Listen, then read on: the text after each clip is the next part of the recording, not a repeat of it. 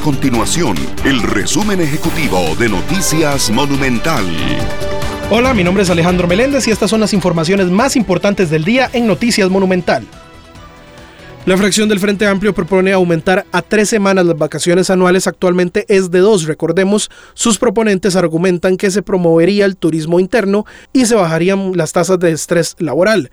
En el Frente Amplio pretenden que la ley quede en la siguiente forma. Todo trabajador tiene derecho a vacaciones anuales remuneradas, cuyo mínimo se fijan tres semanas por cada 49 semanas de labores continuas al servicio de un mismo patrono. La Asociación Bancaria Costarricense acudió a la Sala Cuarta a presentar un recurso de amparo y una acción de inconstitucionalidad en contra del Banco Central tras la solicitud de datos de la Superintendencia General de Entidades Financieras, la SUGEF.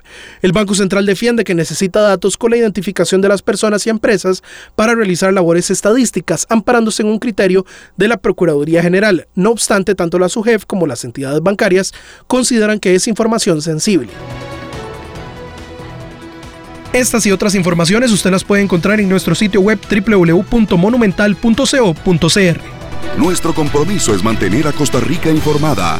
Esto fue el resumen ejecutivo de Noticias Monumental.